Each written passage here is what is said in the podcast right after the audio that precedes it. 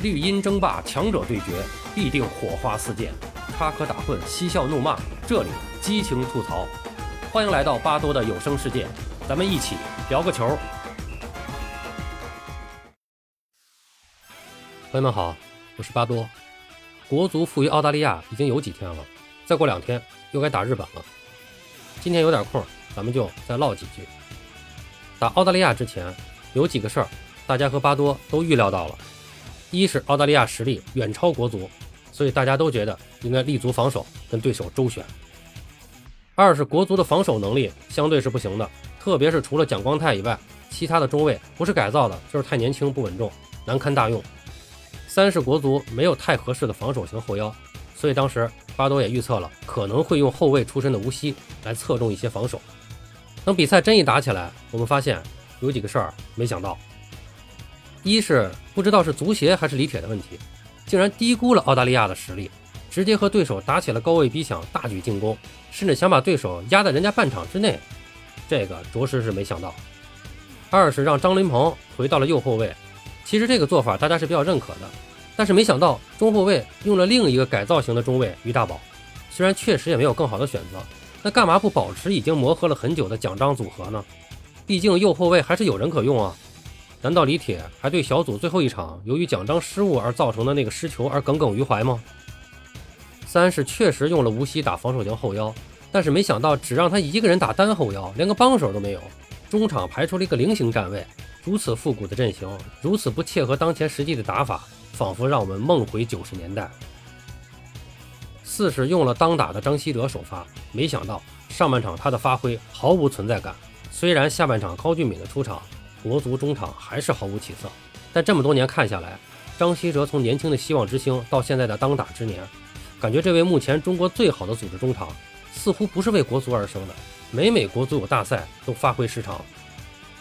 比赛打完之后啊，又有两个想到和没想到：一是想到了于大宝和张稀哲会被群骂，没想到会一边倒的骂成这样，就好像如果不用他们俩，这场就能大胜一样。其实这完全没必要。比赛的过程很清楚，差距根本就不在一两个人的身上，整体差距之大，感觉就是八十年代的亚洲球队和二十一世纪的欧洲球队在打比赛，根本就不是一个时代的踢法。二是想到了，因为这场比赛的失利，李铁在球迷中的威望会有些下降，会出现一些质疑。但是没想到两三天过去，竟然持续发酵，现在还出现了不少声音呼喊李铁下课，这真是完全没必要，这才哪儿到哪儿啊！带队输给一个比我们强大很多的球队就得下课，那还有人能带国足吗？再说了，李铁下课谁接手啊？这不是瞎扯吗？还有一点没想通，就是看了很多的分析和报道，也没有找到答案，就是关于规划的使用，到底是足协不让多用，还是李铁不愿意多用？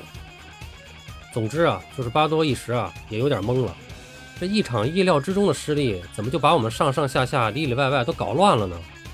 我希望以陈主席为首的足协和以李铁为首的国足，千万不要乱，不要迷失。该总结总结，该调整调整，该坚持的还得坚持。路漫漫，这才哪到哪西？望国足坚持到底，上下而求索。说实话，第一轮打下来，我们倒数第一是难看些，但我们可能真不是最糟心的。为什么呀？你想，这最糟心的是日本，我们输给袋鼠，就相当于缅甸输给了我们。日本输给阿曼，就相当于我们输给了菲律宾。你说是输给了我们的缅甸糟心，还是输给了菲律宾的我们糟心？对吧？那肯定是我们糟心啊。所以说呀，真不用太气馁，好好琢磨一下，能不能再给日本添点恶心，让他们再糟心糟心。哎，最后咱就说两句后天对日本的比赛啊。那毫无疑问啊，这回日本肯定是拼了命也得和咱们死磕了。据说他们要是再拿不下国足，他们那主教练都得下课了。那我们现在实力肯定是不如对手，对手呢又急于拿下我们，我们是不是还是得立足于防守啊？他们急我们不急，先守住，再找机会。可我们的防守能力又不行，这怎么办呢？这回啊肯定是不敢用于大宝了，不说有没有比他强的，再这么用骂也被骂死了。李铁也是够难受的，当年自己踢球的时候啊踢得好好的，球迷非喊换李铁换李铁，这主教练啊还真就把他给换下来了。现在他当了主教练，想怎么用人，还得多少听听球迷的意见。你说这事儿整的，中后卫肯定还是用蒋张组合相对稳妥一些了。现在就是要不要打五后卫的问题了，还是说日本队身体上相对啊不那么强壮，对抗性不像跟澳大利亚那么大差距，那么能不能给池中国一些机会呢？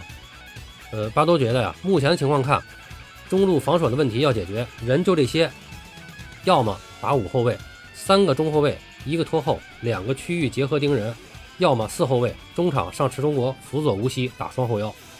那么进攻阵容上，估计张稀哲肯定是得先歇歇了，你至少先把那个首发让出来，对吧？只能是蒿俊闵老骥伏枥了。剩下的位置，吴磊和埃克森还得上啊。最后一个位置就看李铁是给阿兰或者陆国富这样的规划球员，还是给上场替补出场表现亮眼的韦世豪了。哎，这个最后啊，咱们再说一句韦世豪。上一场比赛，我觉得唯一的亮点就是韦世豪，说国足的打法。打得像八九十年代的足球，一点不冤枉他们。但韦世豪的踢法还真是有点现在欧洲球员的踢法。得了，碎碎叨叨的就说这些吧，一家之言而已。欢迎大家来我的评论区讨论。巴多聊个球，咱们下期再见。